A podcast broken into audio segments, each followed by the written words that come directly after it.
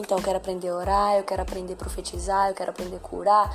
Cara, você quer então você vai ter que olhar para as oportunidades que Deus tem te dado e agir e ir com elas acreditando, tendo, tendo ousadia que Deus vai te usar naquilo. Não tem como você querer algo de Deus sem passar pela prova, sem passar pela oportunidade que Ele está te dando de você ir mais profundo para Ele. Esse mês Deus falou comigo que Ele ia me ensinar a orar. Eu, tipo assim, né? Talvez eu pensei que eu iria acordar já falando bonito, já na presença, já no espírito, mas não. Na verdade, Deus tem me dado situações, tem feito eu lutar algumas, algumas guerras específicas, a qual eu só vou vencer se eu for pro secreto, se eu for orar. E é só fazendo que eu vou aprender, é só clamando que eu vou aprender. Tem horas que eu não consigo falar nada, mas eu estou ali. Sabe o que nos diferencia é a nossa fome, a nossa sede. Eu estou lendo Atos e lá no capítulo 2, versículo 4 diz assim, ó: Todos ficaram cheios do Espírito Santo e começaram a falar em outras línguas, segundo o Espírito lhes concedia que falasse. Aí lá no versículo 17 diz assim: E considerar nos últimos dias, diz Deus, que derramarei o meu espírito sobre toda a humanidade. Os filhos e filhas de vocês profetizarão, os seus jovens terão visões e os seus velhos sonharão.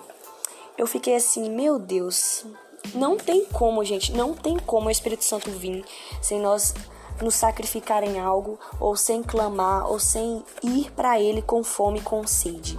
Porque esse povo que estava recebendo o Espírito Santo eles, eles, eles não tinham problema de imagem, entendeu?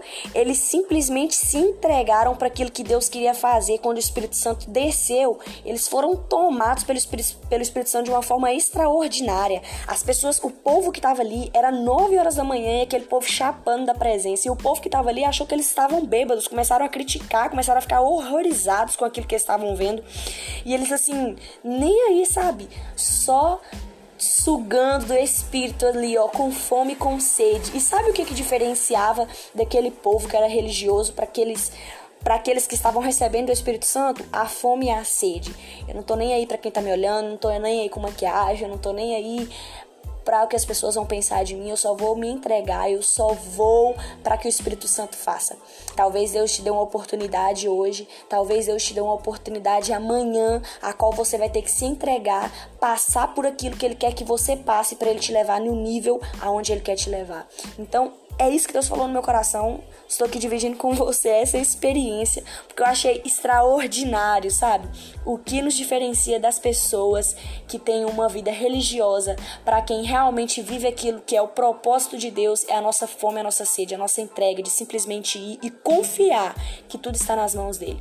Deus tem me feito passar por guerras específicas para que eu possa aprender a orar e a vencer elas, sabe? Ele não simplesmente colocou palavras na minha boca e falou assim: "Toma, eu já acordei orando e é assim Deus está vindo". Não, ele tem me dado oportunidades para exercer aquilo que ele quer trabalhar em mim nesse mês, que é oração.